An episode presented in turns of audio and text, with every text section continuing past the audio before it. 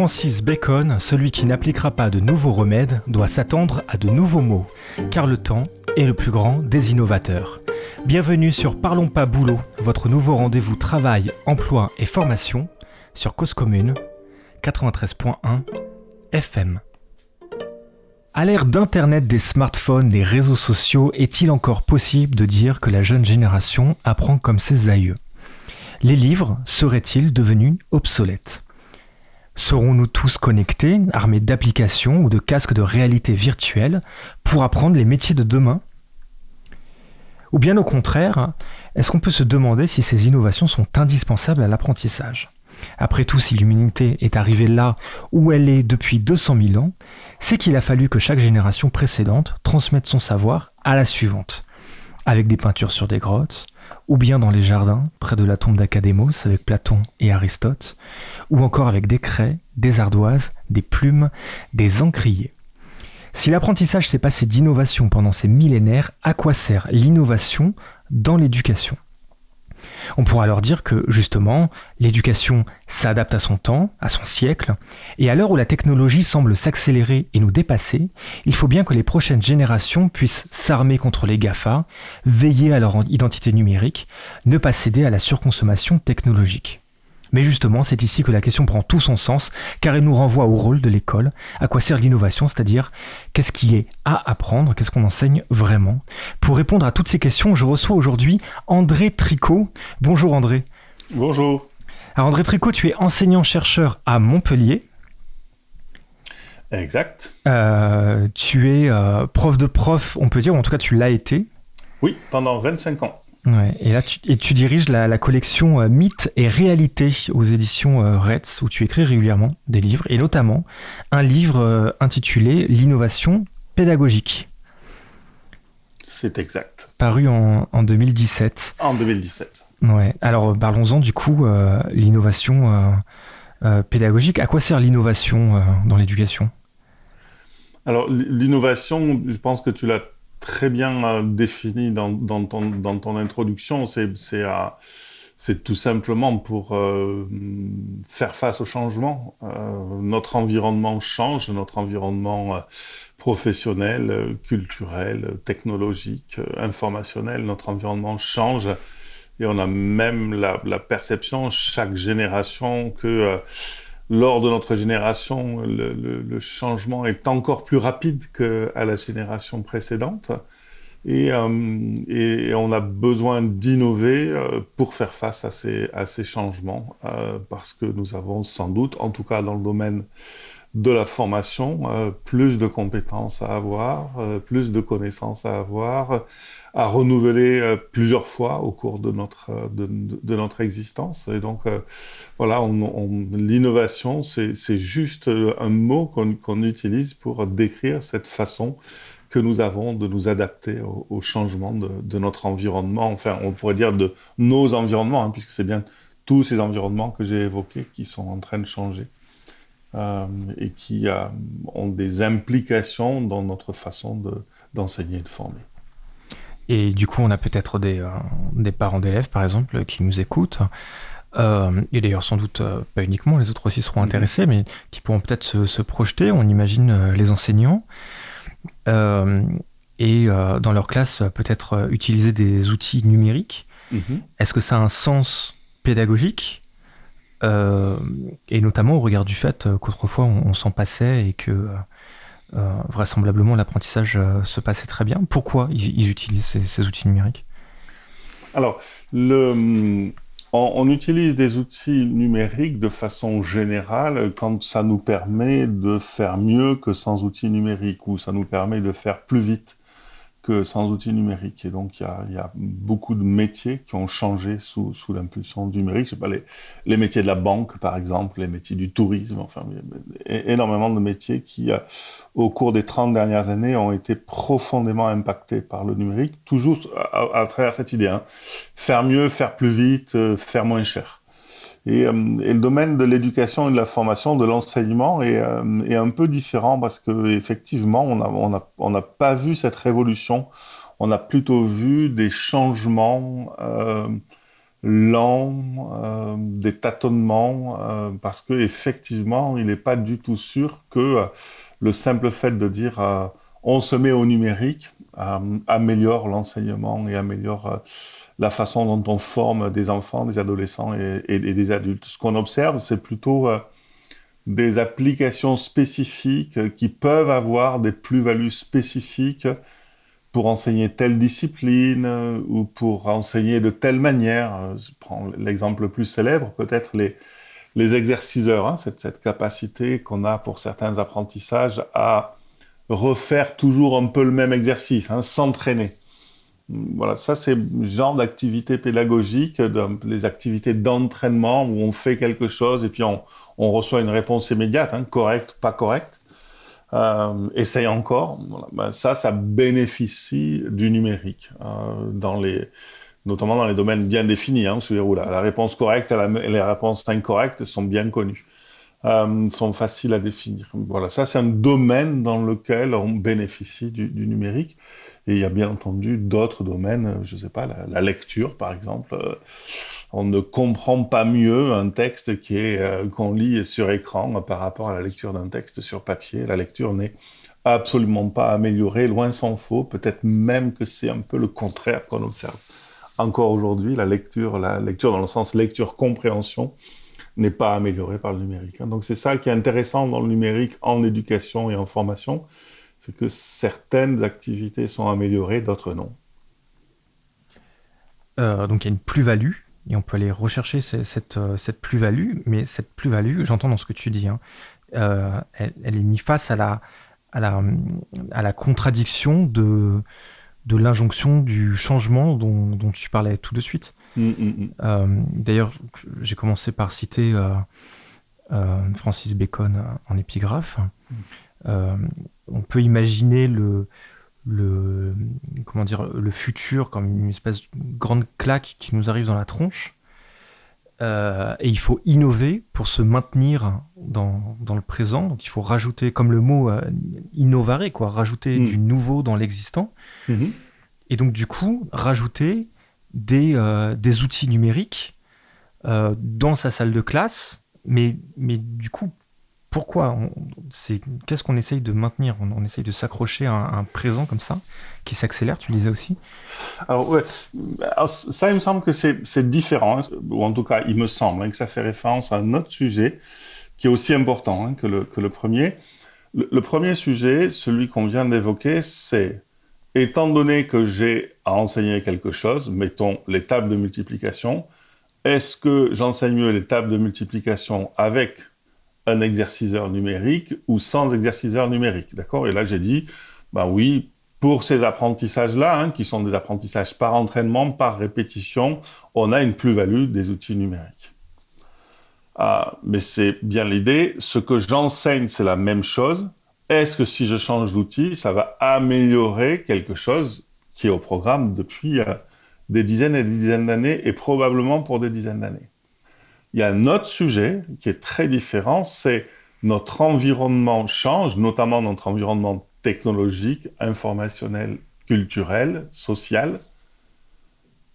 Est-ce que ce changement implique que les enseignants doivent enseigner de nouvelles compétences et de nouvelles connaissances aux enfants, aux adolescents et puis ensuite aux adultes. Par exemple, est-ce que, euh, c'est un sujet qui est fort débattu depuis une quinzaine d'années, est-ce que le fait que sur euh, le web, on puisse trouver n'importe qui qui dit n'importe quoi à propos de n'importe quel sujet, euh, implique une nouvelle exigence pour l'enseignement qui est enseigner alors certains vont appeler ça l'esprit critique, la, la lecture critique, euh, l'évaluation critique de l'information, l'évaluation de la qualité de l'information, l'évaluation de la fiabilité de l'information. Voilà. Est-ce que et donc là c'est plus une question de moyens, les outils pour enseigner, c'est une question de but. Hein. Quelles sont les missions de l'enseignement? Et est-ce que notre les changements de notre environnement et je pense que c'est là, c'est dans ce sens hein, qu'il faut prendre la, citation de, de, de Bacon.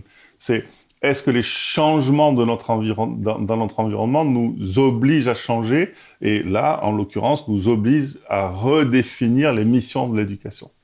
Oui, donc je la redis pour les, auditeurs qui nous, qui nous rejoignent sur Cause Commune 93.fm. Euh, donc celui qui n'appliquera pas de nouveaux remèdes doit s'attendre à de nouveaux mots, car le temps est le plus grand des innovateurs. Donc le temps est le plus mm. grand des innovateurs, il faut qu'on innove contre lui euh, pour euh, éviter que le futur délite, décompose, détruise, etc. Donc on, on, applique de nouveaux remèdes. Mm pour ne pas s'attendre à, Voilà, c'est pour dire les choses très simplement. Hein, sur l'exemple que je viens de donner, voilà, je, je n'ai pas 150 ans, j'en ai à peine j'en ai à peine 55. Euh, quand j'étais élève dans les années 70, euh, les radios libres n'existaient pas. Il y avait trois chaînes de télévision. Toute la presse était une presse qui était faite par des journalistes. Euh, souvent extrêmement compétents et, bien formés. Une partie de la presse était euh, une presse euh, contrôlée. Et voilà, toutes les informations journalistiques et médiatiques auxquelles j'avais accès, toutes les publications auxquelles j'avais accès, étaient dans un système qui était absolument contrôlé par des institutions de savoir, par des institutions journalistiques. Aujourd'hui, quelqu'un qui, avait le même âge que moi, je ne sais pas, en, 1976, hein, qui avait 10 ans en 1900, euh, j'avais 10 ans en 1976, voilà, quelqu'un qui a 10 ans aujourd'hui, en, 2021, euh, d'un simple clic, il peut avoir accès à euh, des des radios libres, des médias libres, euh, des médias complotistes. Cet environnement informationnel, il a changé et, vraiment d'une façon extrêmement importante. On a du mal à imaginer ce que c'était que le monde dans les années 70, le monde informationnel. Est-ce que ça, ça définit de nouvelles missions pour l'école? Oui, tout à fait. Euh, je, fais, je, je, je, fais partie des personnes qui pensent que oui. ça, ça, alors le changement, il ne date pas d'avant-hier. Hein, c'est un changement, bien entendu, qui est, qui est, qui est, long.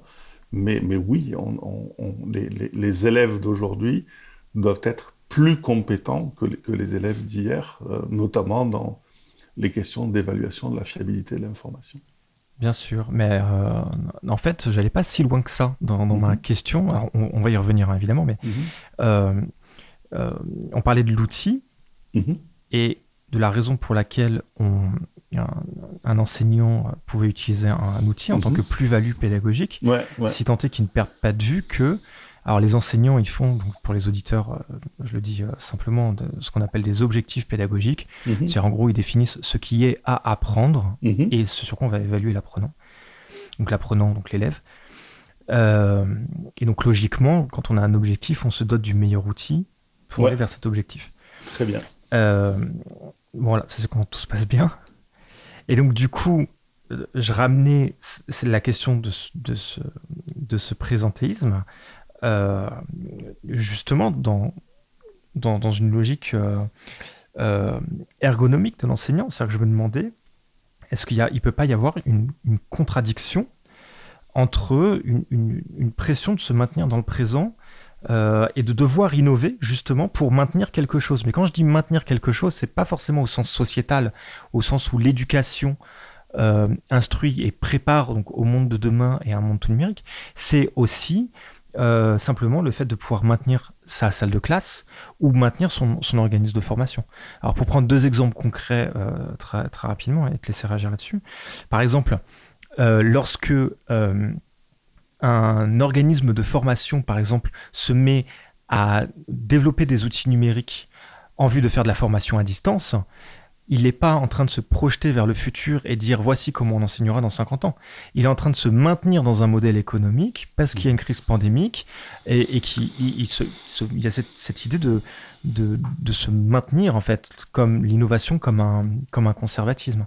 Oui. Et, euh, et, et, les enseignants de la même manière. Alors il se trouve, donc je te présentais comme, comme prof de prof, tu, tu l'as fait euh, quelques années. Moi, je suis formateur de formateur dans, mon, vrai métier, je dis pour les auditeurs.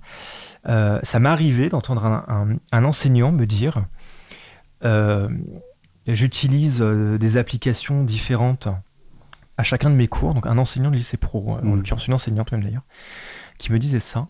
Et elle me disait Si j'utilise la même application, c'est comme faire un cours magistral. un cours magistral, c'est faire un exposé en gros. ce qu'elle voulait dire par là, c'est que l'application, c'est simplement un, moyen de maintenir l'attention de ses élèves. Et si elle utilise plusieurs fois la, même application, bah, la curiosité ne sera plus au rendez-vous. Donc elle s'appuie sur l'application en tant que levier de motivation. Mmh mmh Mais en fait, ce qu'elle essaye de maintenir, c'est simplement l'attention de sa classe. Et il n'y a pas de plus-value pédagogique dans l'utilisation de mmh l'outil. Je ne sais pas si ça rassure énormément les, parents d'élèves qui nous écoutent, mais on, on. Tu vois ce que je veux dire?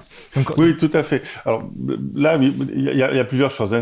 Il, y a, effectivement quelque chose de, très important, c'est les outils numériques utilisés pour l'enseignement pendant le confinement, pendant les confinements successifs, le, premier ayant été euh, sans doute le plus brutal. Et là, effectivement, on, on voit, et c'est sans doute, on va mettre des années pour analyser ce qui s'est passé, mais, on voit comment euh, les, outils permettent d'innover exactement dans le sens où tu l'as défini. Hein. Il y a un changement, ici le changement il est brutal, et on innove pour faire face au changement. sinon, on n'enseigne plus hein, si on n'a plus ces outils. Envoyer les, travaux à faire aux élèves par la poste, euh, euh, c'est sans doute moins efficace. Après, il y, a, une autre chose, c'est que effectivement, euh, une des euh, croyances les plus répandues à propos des outils numériques, euh, y compris dans des enquêtes faites auprès d'enseignants, hein, d'enseignants aguerris, serait que les outils numériques permettraient de susciter la motivation chez les élèves, l'engagement, l'attention, etc. Et Là, en l'état actuel des connaissances, les études, les recherches pardon, dans, le domaine des liens entre motivation, engagement, attention euh, et, euh, et apprentissage avec les outils numériques, voilà, ces liens n'existent pas. Donc, en l'état actuel, ça, relève plus de croyances euh, dans le grand public, chez certains parents d'élèves, j'imagine, chez beaucoup de professeurs, les enquêtes le montrent. Euh, mais, les outils numériques ont bien des effets, mais pas celui-là. À part, bien entendu, un petit effet, euh, l'effet waouh. Hein, euh, mais l'effet waouh, ça dure cinq minutes. Hein, l'effet nouveauté de l'outil. Et donc, les, outils numériques, ce que je disais tout à l'heure, hein, si on veut chercher leur plus-value, ce ne sont que des plus-values spécifiques. Tel outil précis permet à travers tel apprentissage dans telle discipline d'améliorer les choses, mais on n'a pas du tout de plus-value générale euh, du numérique, ni sur la motivation, ni sur l'engagement, ni sur l'apprentissage en général. Hein. Les, les effets généraux ne sont pas obtenus.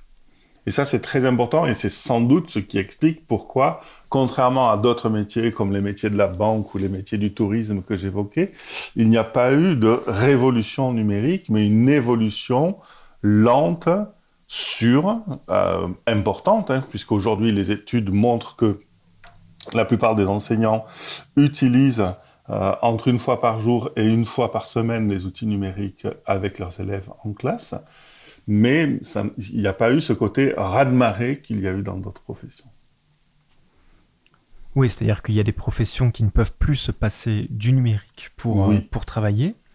et qui travaillent plus qu'avec un ordinateur. Hein. C'est ça que j'essaie de dire. Il y a des professions où euh, je, j'embauche à 8 heures le matin et j'arrête, je ne sais pas à quelle heure. Voilà, je passe ma journée devant mon ordinateur ou la majorité. Et ce n'est pas le cas. Alors, c'est le cas des enseignants dans l'activité de préparation de cours.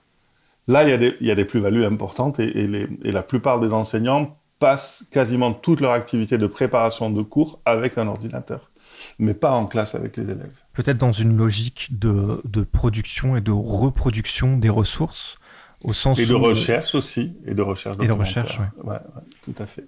Au sens où on peut euh, trouver un PowerPoint sur Internet, le remettre à sa sauce, évidemment, ou pas d'ailleurs, mais, euh, Et on peut aussi euh, créer ses propres ressources. Et les partager. Euh, créer son propre diaporama, rechercher, rechercher des, des sources primaires aussi, c'est une activité très, très importante. Il y a aussi toute l'activité d'organisation, hein, comment j'organise des contenus. Enfin, voilà. Et là-dessus, c'est une, activité de préparation, elle est, elle est devenue très numérique. Il y a aussi une autre activité qui est devenue très numérique chez, chez les enseignants, c'est l'activité de hum, communication avec les parents, par exemple, hein, les ENT, etc. Il y a, beaucoup de... Les aspects administratifs du métier sont devenus très numériques mmh. aussi. Mais les, ENT, pardon, les ENT, espace numérique de travail, sont les logiciels euh, euh, qui font euh, l'interface parent-prof. C'est ça, c'est ça, c'est ça. Et, établissement scolaire. Le, et, voilà. et c'est ça qui est intéressant, c'est qu'en classe, je ne sais pas si on peut prendre un exemple précis, euh, je suis professeur d'anglais, j'ai une classe de sixième. Ben, si on observe un professeur d'anglais avec sa classe de sixième, qu'il euh, qui va avoir trois heures dans la, dans, dans, la semaine, ben, voilà, à certains moments, on va voir ce professeur qui va utiliser je sais pas, des lecteurs MP3 pour faire écouter des documents sonores à ses, élèves. Donc, il va utiliser l'outil numérique ou elle va utiliser l'outil numérique, mais pour des activités spécifiques à des moments spécifiques. Et, euh, il y a beaucoup d'autres activités euh, d'enseignement avec les élèves qui se font sans outils numériques. Mais alors, si on n'utilise pas d'outils numériques, est-ce qu'on risque pas de de passer pour un passéiste ou un, conservateur. Voilà, dès le départ, d'entrée de jeu, là, dans, dans l'angle que j'ai pris pour cette émission, je mets en critique un petit peu l'innovation, enfin critique large, mais, mais bon, quand on critique l'innovation, on, passe pour un, un réfractaire, un passéiste. Mm. Euh, euh, il y a une fonction sociale sans doute pour. Euh, oui, oui, oui, tu as tout à fait raison. Donc ça, c'est un aspect important hein, du, du, problème, c'est qu'effectivement, il y a une il y, a y un discours de la modernité qui peut être tenu, euh, selon les ministres hein, de, l'éducation nationale en place, qui peut être tenu de façon plus ou moins forte, euh, et puis ensuite relayé euh, auprès, des, auprès des, des enseignants. Et il peut y avoir un discours parental dans certains milieux sociaux aussi de, ces, de ces injonctions à, à l'innovation, un petit peu comme si si on n'innove pas, c'est qu'on est, c'est qu'on est à has-been. Et, euh, mais, mais, mais ce qui est intéressant, c'est que, quand, là encore, quand on regarde les enquêtes auprès des enseignants, cette, ce discours-là, il, il, impacte en réalité très peu d'enseignants. Donc, il y a, si je, je, peux le dire de façon beaucoup trop simple, hein, mais, mais en, gros, on peut trouver à peu près 10% d'enseignants qui sont euh, euh, des innovateurs et, qui aiment innover, quitte à se planter et qui sont continuellement en recherche d'innovation et pour qui ce discours euh, de modernité a du sens.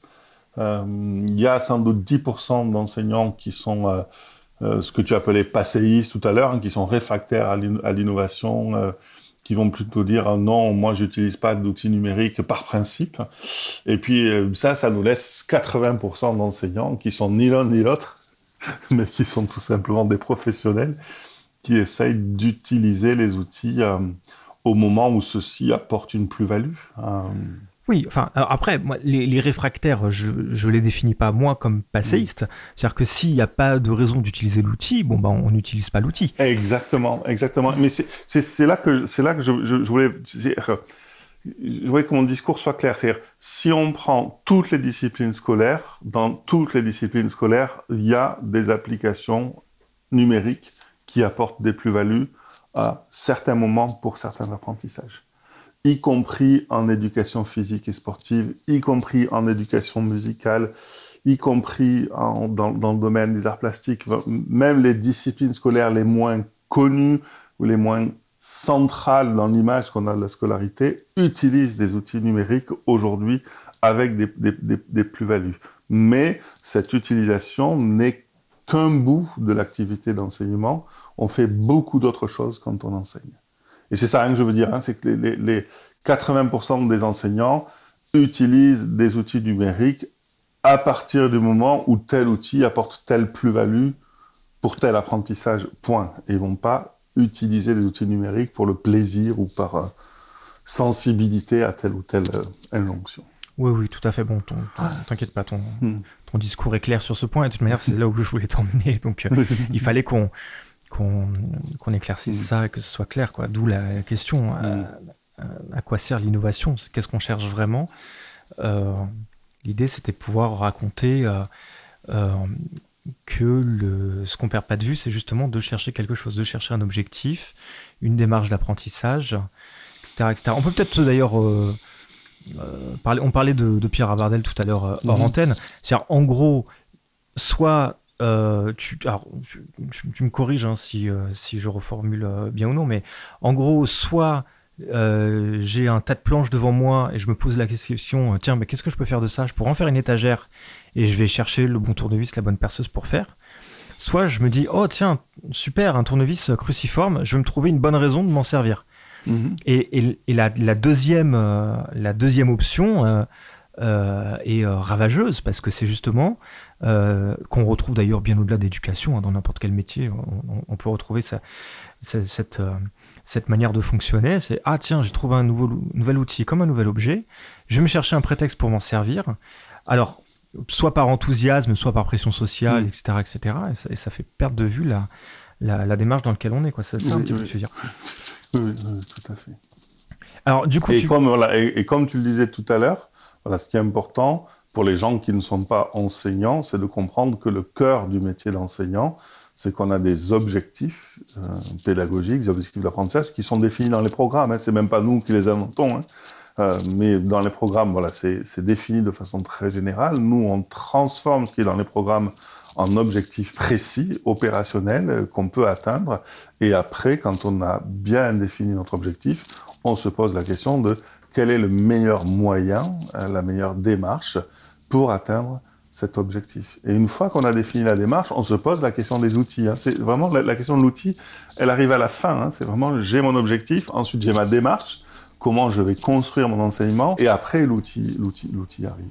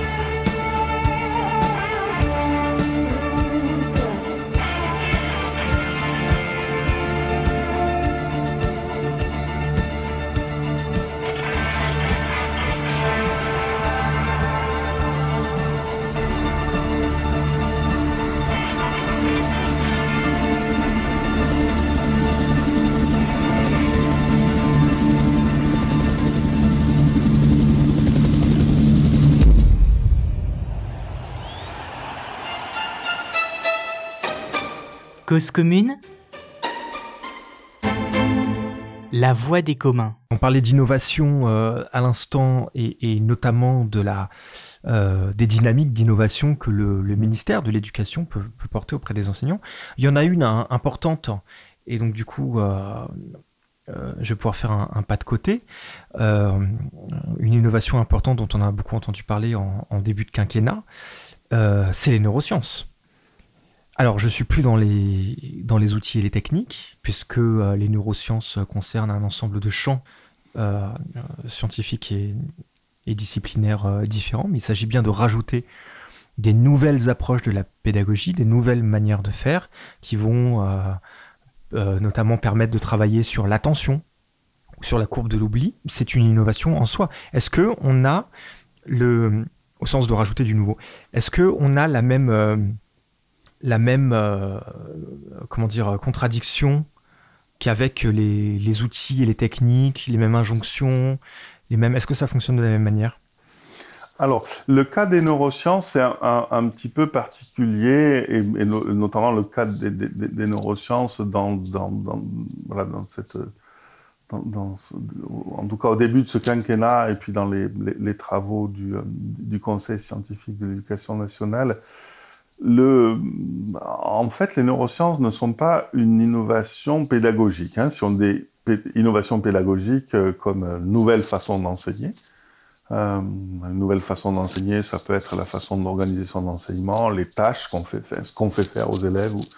Il n'y a, pas du tout d'innovation hein, dans, dans, les, dans, les neurosciences, d'innovation pédagogique. Non, tout à fait. Ouais. Ce, ce, que ce qu'apportent les, les, les, neurosciences, c'est plutôt autre chose. C'est est-ce que on est capable de trouver des fondements scientifiques dans euh, des pratiques pédagogiques? Est-ce que euh, et réciproquement, est-ce qu'il y a des pratiques pédagogiques qu'on ne met plus en œuvre aujourd'hui ou qu'on ne met pas en œuvre aujourd'hui pour une telle autre telle raison, mais qui seraient tellement bien fondées enfin, du point de vue des, neurosciences que on, ça, vaudrait le coup d'y d'y revenir. Mais ça, c'est important. Hein, les, les, les, neurosciences, euh, ça, n'est pas de la pédagogie. Hein, et par ailleurs, il y a aussi un petit problème de label, c'est-à-dire que dans le discours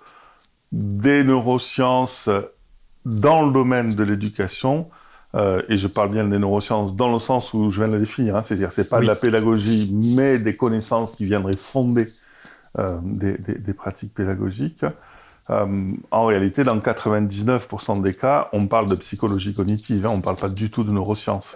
Mais c'est, ça après, ça fait partie d'un buzzword. Le, le, donc, il n'y a pas que de la neuropédagogie, il y a du neuromarketing, du neuromachin et du neurobidule. Ça, c'est juste une, une façon de, d'essayer de, faire croire qu'il y a quelque chose de nouveau euh, là où il n'y en a pas. Mais, et, ça, du coup, ça tombe euh, très exactement dans le sujet de l'innovation. Hein. C'est quand euh, l'innovation est, est, utilisée dans une stratégie de communication pour faire croire qu'on a des idées nouvelles la courbe de l'oubli, c'est Ebbinghaus euh, à la fin du 19e siècle. Hein. donc, si ça, c'est une innovation.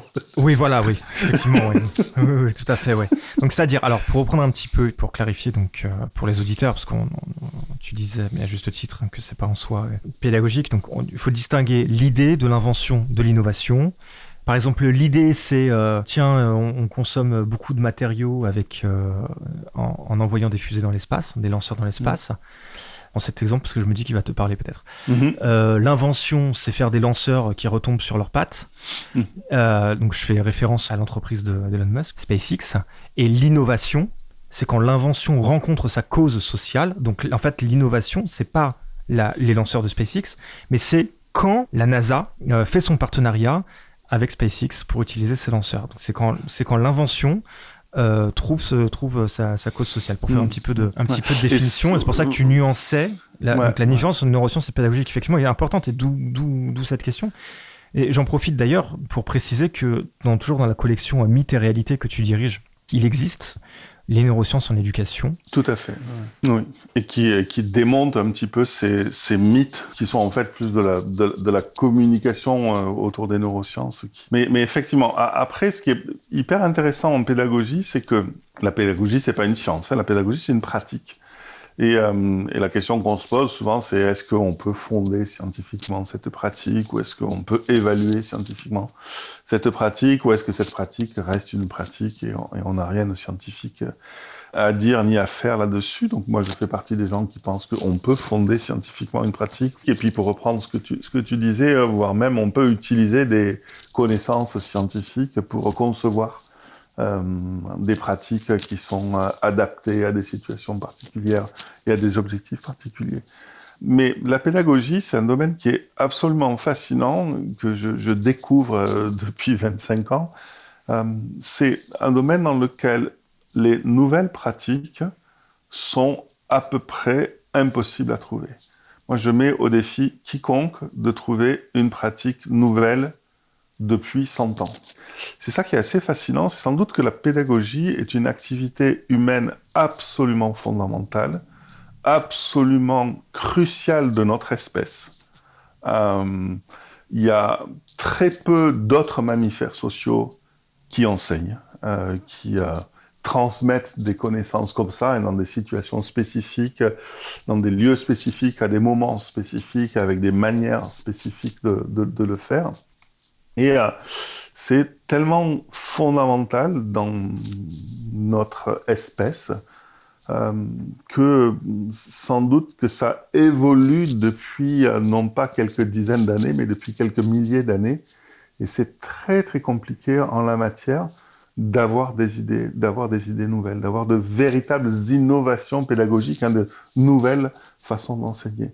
Mais comme c'est une pratique et que c'est pas une science, la, grande difficulté, bien entendu, c'est euh, d'accumuler des connaissances, hein, de, stocker des connaissances et de, se rendre compte que, ben non, la pédagogie par projet, c'est pas une idée nouvelle. les, les, architectes, depuis l'école royale d'architecture à Paris, euh, au XVIIe siècle, ou en tout cas euh, au, XVIIIe très clairement, mais, au XVIIe aussi, ben, faisaient de la pédagogie par projet mais quand on ne sait pas ça, euh, ben, euh, et que vous avez un formateur ou, euh, un enseignant qui vous dit ah ben tiens depuis que je fais travailler mes élèves en projet ça marche mieux, ben on, dit ah ben tiens ça doit être nouveau parce que moi j'ai jamais fait ça. Mais non, les pratiques nouvelles en pédagogie sont sont... Et c'est ça qui est, qui est, assez, enfin moi qui personnellement me, me, me fascine, c'est que quand on prend une pratique pédagogique, on peut en faire l'histoire et, se rendre compte que, euh, euh, en, réalité, il n'y a pas grand-chose de nouveau. Je parle bien des pratiques pédagogiques, hein. je ne parle pas des outils que tu évoquais dans la, première partie de, l'entretien. Tout à fait, oui, tout à fait. Euh, par exemple, Platon, que j'aime bien, mhm. Euh, alors, je, vais dire la chose de manière très vulgarisée, si des philosophes nous écoutent, euh, qui me pardonnent, mais euh, il avait dans l'idée que on, détient avant la naissance toutes les connaissances de l'univers et que on les perd brutalement au moment de l'accouchement. Donc le travail, donc là je vais le dire de manière anthropomorphée, du formateur, c'est de faire revenir toutes ces connaissances. Mmh, mmh. qui étaient perdues et il disait qu'il faut 50 ans pour faire un homme. Donc il, il disait pas il faut expliquer les choses aux gens, il faut les, les faire découvrir, les mettre en pratique et les, et, les questionner. Et c'est très très proche de la vision qu'on a, en particulier dans la formation des adultes, maintenant, aujourd'hui, pour des raisons qui sont plus euh, euh sociales euh, et, et puis économiques par ailleurs. mais en, fait, on en revient à Platon, quoi, quasiment. Oui, oui, oui. Et notamment le, le, dialogue du Ménon, et, et qui très joli dialogue sur la prise de conscience, hein, vraiment sur cette, cette idée clé, enfin, euh, qu'on appellerait aujourd'hui la, prise de conscience, que, que l'idée que c'est dans le, le, le dialogue que, que, que, Socrate fait prendre conscience au Ménon de, de toutes les connaissances qu'il a, et ça c'est c'est euh, c'est et l'idée que c'est dans le dialogue entre euh, un formateur, une formatrice et des, et des personnes formées que on, on, prend conscience de ce qu'on sait, on prend conscience de nos compétences et que c'est et, qu'on sait souvent beaucoup plus de choses qu'on ne croit savoir et que l'acte même de prendre conscience est formateur. Euh, cette idée-là est dans, le Ménon, mais, il y a surtout au tout début, la, la première phrase du Ménon, où euh, on pose la question à Socrate, en fait, de la différence qu'il y a entre les connaissances qu'on acquiert par la pratique, les connaissances qu'on acquiert par enseignement et les connaissances euh, que tu viens d'évoquer, hein, c'est-à-dire celles qui, qui sont en nous euh, et qui, euh, qui nous sont échus par des, par, des mécanismes qui ne sont, qui sont pas bien connus. Et cette idée qu'il euh, il y a des choses qu'on apprend par la pratique, d'autres par enseignement et d'autres qui sont en nous par des mécanismes qui sont encore mystérieux, c'est une idée qui est tout à fait actuelle et qu'on se pose euh, à chaque fois qu'on conçoit une formation. C'est-à-dire, ça, il faut que j'enseigne, ça, il faut qu'ils pratiquent, et ça, ben, on, va, on va dialoguer là-dessus, et moi, je vais les aider à prendre conscience de ce qu'ils savent. Donc, euh, oui, oui, oui, je suis fanatique de, plusieurs dialogues, dont le, dialogue du Ménon, qui est, qui est, qui est enfin, je, crois que tout y est dedans. Donc, voilà, dire, dire qu'on a fait beaucoup de progrès en pédagogie depuis, c'est... Alors, Peut-être qu'on peut se dire, parce que tu as fait un, petit, un petit insert là-dessus et qu'on n'a pas développé, mm. euh, pédagogie et apprentissage, c'est pas du tout pareil. Oui. Euh, l'apprentissage, c'est au fondement de notre nature humaine, mm, mm, et la pédagogie, c'est l'apprentissage dirigé. C'est-à-dire. Oui, tout à fait, tout à fait. Oui, ça c'est important et, et, enfin ce que tu dis est hyper important parce que ça revient à ce que tu as dit dans ton introduction à propos de l'innovation. Le L'apprentissage, alors juste je précise, ça n'est pas du tout spécifiquement humain, hein, c'est tous les animaux apprennent et ils apprennent tous de la même manière pour ce qui est des apprentissages adaptatifs. Hein, C'est-à-dire apprendre, c'est s'adapter au changement de mon environnement. C'est m'adapter à la structure de mon environnement, c'est m'adapter à l'organisation de mon environnement. C'est ça, hein, apprendre, c'est s'adapter. Et euh, c'est changer pour s'adapter. Et donc la définition de l'innovation, de tout début de l'émission, et la définition de l'apprentissage, en fait, c'est très très proche. Sauf que l'innovation, c'est souvent au niveau d'un groupe d'individus. L'apprentissage, c'est personnel, hein, c'est comment chaque euh, individu s'adapte à son environnement et change. Et ce qui est extrêmement intéressant, c'est que dans l'espèce humaine, contrairement aux autres espèces animales, nous avons évolué, nous avons une histoire qui fait que au bout d'un certain temps, certaines sociétés humaines se disent non, s'adapter, ça ne suffit pas. En m'adaptant à mon environnement, en s'adaptant à son environnement, un enfant n'apprend pas assez pour devenir une femme ou un homme. Et on a besoin d'apprendre plus que ce que l'adaptation nous permet d'apprendre. Et c'est à ce moment-là qu'on invente les écoles. C'est quand grandir en s'adaptant, ça ne suffit plus. Quand parler sans langue maternelle, ça ne suffit plus. Quand savoir ce que mes parents savent, ça ne suffit plus pour devenir une femme ou un homme de cette société.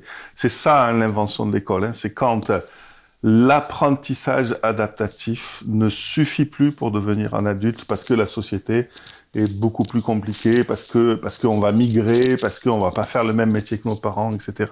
Et c'est ça hein, la, la, la, pédagogie, c'est ça l'enseignement. Hein. C'est quand euh, je dois trouver une manière avec les enfants, les adolescents, les adultes qui me sont confiés, de leur enseigner, hein, c'est-à-dire de leur faire apprendre des connaissances que les processus adaptatifs ne leur ont pas permis d'apprendre.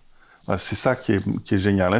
Autrement dit, si je, reprends l'exemple du prof d'anglais de, la classe de sixième, si je suis en Angleterre et que je grandis, le simple fait de grandir au, milieu de locuteurs euh, anglophones me suffit pour apprendre la langue anglaise.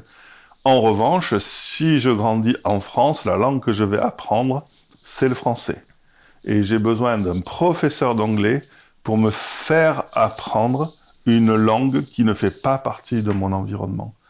De la même manière que j'ai besoin d'un professeur de mathématiques pour m'apprendre les mathématiques parce que grandir, ça ne suffit pas pour apprendre les mathématiques, ça ne suffit pas pour apprendre la philosophie.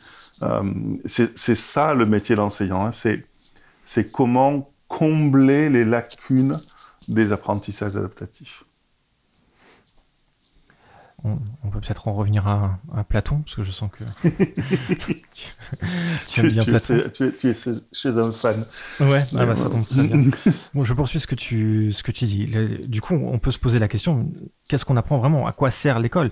Par exemple, les cours de mathématiques, moi, les, je me souviens plus des équations du second degré, euh, des, fonctions logarithmes euh, exponentielles, euh, comment produit scalaire des vecteurs, etc. etc. Ça, ça, ça m'a complètement échappé.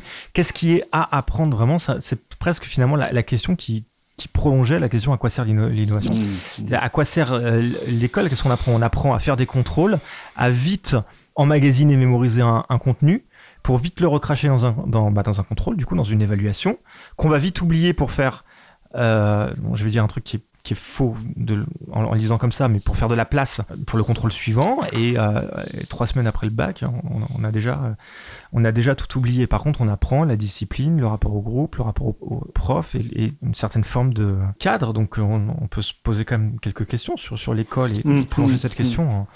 Ouais.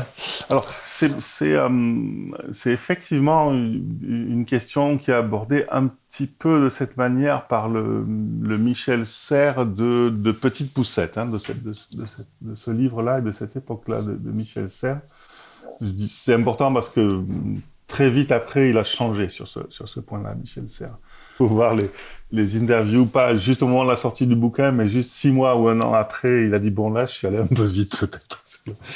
D'accord. Alors c'est un livre d'ailleurs qui est très accessible, on peut le dire pour. ouais, ouais, ouais qui, est, qui, est, important pour euh, vraiment poser la question dans les termes que tu viens de, de, de poser et qui est bien entendu une mhm. question euh, absolument euh, cruciale. Hein. C'est-à-dire que si on ne sait pas répondre à, à, à, ta question et si l'école est juste un lieu de socialisation et d'apprentissage de règles, on n'a pas besoin d'école. Hein. On, on, va faire des on va faire des centres aérés et des lieux où les gens vont s'épanouir beaucoup plus pour apprendre à vivre en groupe. Et on n'a pas besoin de tous les savoirs si on ne sait pas répondre à, ta question. Euh, et, Michel Serres, dans Petite Poussette, il dit, mais en fait, voilà, maintenant les connaissances sont, elles sont accessibles euh, très facilement. Euh, on va faire une recherche sur Google, on va trouver sur Wikipédia et puis voilà, quoi, les, connaissances, je vais pouvoir y avoir accès au moment où j'en ai besoin plutôt que de l'apprendre et puis euh, l'oublier aussitôt, comme tu, viens de le, comme tu viens de le dire. Et je crois que, bah, en fait, ce, raisonnement est faux pour une, raison, euh, là, il faudrait peut-être aller plutôt du côté de Pascal euh, et, puis après, bien entendu, revenir à Socrate. En gros, l'idée, c'est quoi? C'est que quand tu as appris euh, le, le, produit scalaire de deux vecteurs à faire des équations de second degré, etc., peut-être que tu as oublié rapidement, euh, ou peut-être que tu crois que tu as oublié rapidement, ou peut-être que tu as la conviction 20 ans après que tu ne sais plus le faire. Ouais, ce qui est complètement euh, faux d'ailleurs, parce que le simple Ce qui déjà est faux, voilà, ce qui déjà est faux. Mais surtout, il y a, y a enfin, partiellement faux. Et, Mais surtout, ce qui est hyper important, c'est que en l'apprenant, tu as appris que ça existait. Quelqu'un qui n'a pas appris que ça existait ne se pose même pas la question. En fait, quand on apprend des savoirs, euh, c'est pas uniquement pour maîtriser ces savoirs et les utiliser quotidiennement, c'est pour apprendre qu'ils existent et avoir la possibilité de se poser des questions à propos de ces savoirs et se poser la question de l'utilité de ce savoir quand j'ai un problème euh, à, résoudre.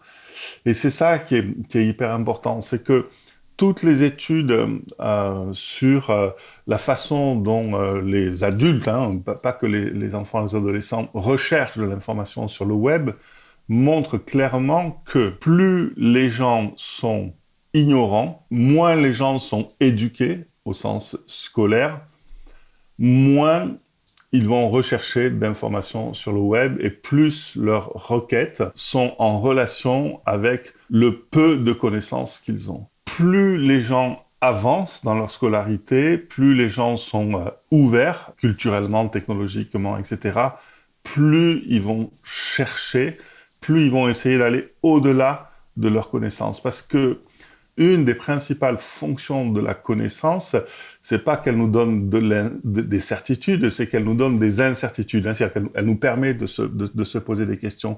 Et c'est ça qu'on apprend à l'école. Donc, euh, mhm. je vais pas, je, je, peux pas me poser la question de savoir euh, si, euh, je sais pas, la piscine que je suis en train de me faire, il y a bien quatre angles droits si j'ai pas euh, appris le théorème de Pythagore. Ça ne veut pas dire que je vais utiliser concrètement le théorème de Pythagore euh, pour calculer les quatre angles droits, parce qu'aujourd'hui il y a des lasers qui permettent de le faire, etc.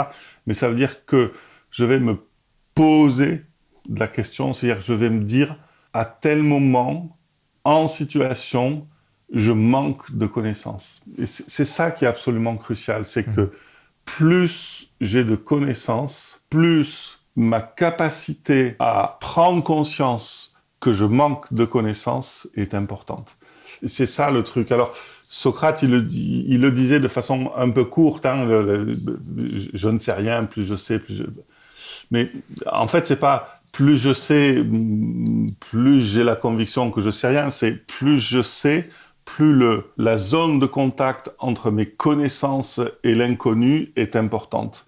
Et quand j'ai très peu de connaissances, ma, zone de contact avec l'inconnu est, euh, très réduite. Et c'est à, ça que sert l'école. Hein. Elle, sert à se poser des questions, elle sert à interroger le monde, elle ne sert pas à acquérir des certitudes.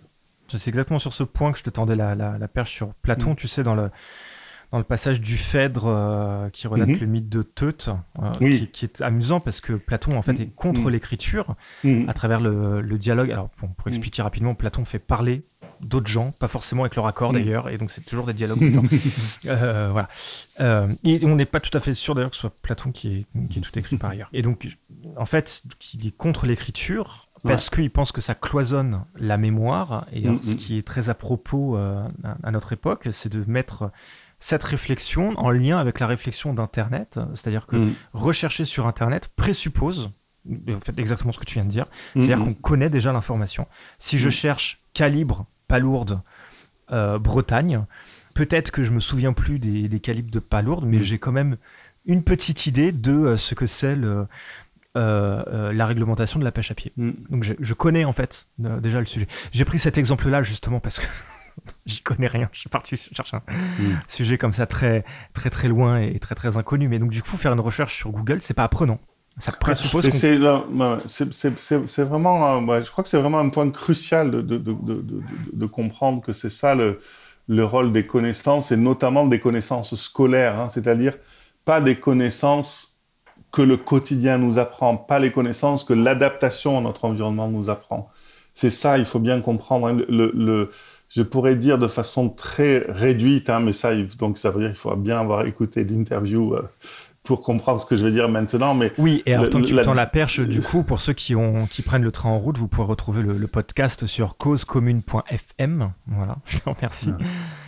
Les, les, en fait, une façon de définir les connaissances scolaires, c'est une caractéristique des connaissances scolaires, c'est leur inutilité une utilité dans le sens euh, adaptatif hein, de l'utilité. C'est-à-dire, c'est euh, c'est pas quelque chose qui est rentable ici et maintenant, une connaissance mmh. scolaire. C'est pas quelque chose qui euh, maximise mon adaptation à mon environnement. Voilà, une connaissance scolaire a une faible valeur adaptative.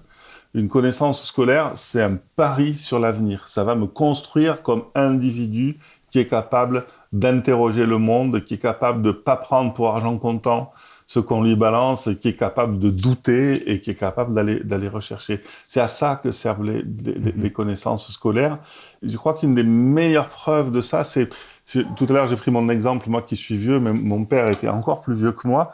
Euh, bizarrement et, euh, les, et les gens de les gens de, de, de sa génération c'était son cas hein, pouvaient avoir arrêté l'école en cinquième et avoir une vie euh, sociale, professionnelle, euh, économique, familiale, culturelle, tout, tout à fait euh, ordinaire. Aujourd'hui, un, adolescent qui a un niveau scolaire de cinquième, c'est un enfer de vivre dans nos sociétés avec un, un niveau scolaire aussi faible. plus ça va, plus les connaissances scolaires ont de l'importance dans notre société et plus l'absence de connaissances scolaires est pénalisante pour les individus, sur le plan social, sur le plan économique, sur le plan euh, culturel, sur le plan familial même. C'est ça qu'il faut bien comprendre. Hein. c'est les connaissances immédiatement utiles, celles que j'apprends en grandissant et en m'adaptant à mon, environnement, elles, occupent une place qui est, alors après on peut critiquer hein, ça, hein, je, dis ça sans jugement de valeur, hein, qui est de plus en plus euh, restreinte. Euh, bah, C'est-à-dire que c'est un, en fait, un, bon, il nous faudrait une autre émission pour ça, mais c'est un dilemme perpétuel de, de l'école euh, sur la, la sur, sur la, c'est même un trilemme d'ailleurs, sur la, préparation de, de, l'enfant à, à, la mm. société. Est-ce que l'enseignant est un, assistant social? Est-ce que l'enseignant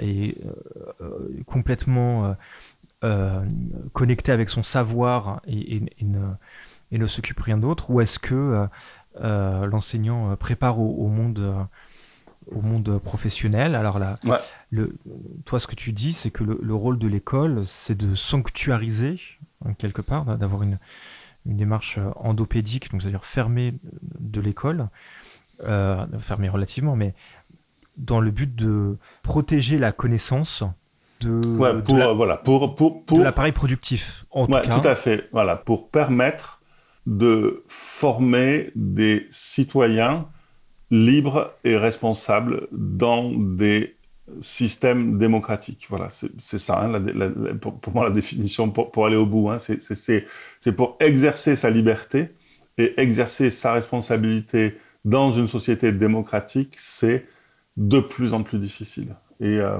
et, et, là, on voit que l'école, elle se, elle, boucle sur elle-même. Hein. L'école, c'est un outil de la démocratie, mais en, faisant ça, elle crée des sociétés avec de plus en plus de savoir, de plus en plus de techno, de plus en plus de complexité. Et du coup, il faut encore plus d'écoles pour former des citoyens capables de vivre dans ces sociétés-là. C'est vraiment un, système à feedback positif, hein, à, renforcement positif. Oui. Dont les enjeux numériques qu'on a abordés. Euh, Tout à fait, ouais, sont, une partie euh, extrêmement importante. Aujourd'hui, la, vivre dans une démocratie numérique, euh, c'est compliqué, c'est exigeant. on ne peut pas vivre dans une démocratie numérique de façon feignante. ça ne va pas le faire ça va donner des élections un peu, euh, un peu désolantes, comme on a vu ces dernières années. Bien sûr. Pour conclure, on peut se dire que les livres ne sont pas encore obsolètes. Et l'école encore moins. Ouais. Je le disais en, introduction, c'était un clin d'œil pour toi parce que je sais que tu aimes bien euh, cette citation de Thomas Edison. Ouais, c'est intéressant quoi, de, de, vraiment de dire même si quand on parle d'outils, on ne parle pas de choses aussi intéressantes que les missions de l'école et de à quoi sert l'école, à quoi servent les savoirs, mais, cette question des outils, je, la trouve terriblement intéressante parce qu'elle nous, elle nous rend modestes, de, dire, mais finalement, euh, comment se fait-il que des outils euh, aussi, euh, aussi anciens, aussi rudimentaires que un compas ou un livre continue d'être tellement utile dans, dans, des écoles? Oui, et encore, le livre, ça reste relativement récent. Mm, mm, mm, en plus. Oui, oui, c'est pour ça que j'ai pris l'exemple du compas pour dire. Oui, voilà. bon, eh bien, écoute, merci beaucoup. Euh, merci Stéphane, merci à toi. Pour cette émission et merci d'avoir euh, inauguré euh, cette nouvelle émission, en tout cas cette nouvelle formule et cette nouvelle saison. On retrouve évidemment le, podcast accessible en téléchargement sur causecommune.fm. On le disait tout à l'heure, tu diriges euh, la collection euh, Mythes et Réalité aux, éditions Reds, où, tu as commis déjà plusieurs ouvrages. Il y en a un qui va sortir bientôt. Oui, le, prochain qui sort là, à la rentrée, un ouvrage sur le harcèlement scolaire et que trouvé absolument euh, remarquable, écrit par un, collègue euh, belge, euh, et, je, vous, je vous en conseille la lecture si vous vous intéressez au harcèlement scolaire. Le mot est passé et on a également eu l'occasion de faire une émission là-dessus récemment, donc je mettrai tous les liens en description sur la, sur la page de l'émission. Merci, beaucoup.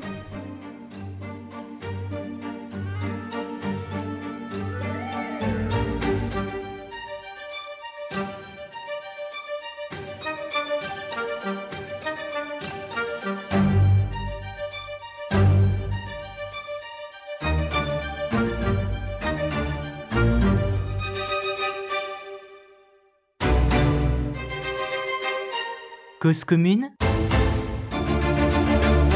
La voix des communs. Et merci beaucoup aux auditeurs qui nous suivent fidèlement sur Cause Commune 93.1 FM et sur toutes les plateformes de podcast. Un bon moyen de nous soutenir est de partager cet épisode de Parlons pas boulot sur vos réseaux sociaux. Je vous y encourage, je vous remercie par avance en attendant notre prochain rendez-vous, une fois par mois, sur Cause Commune.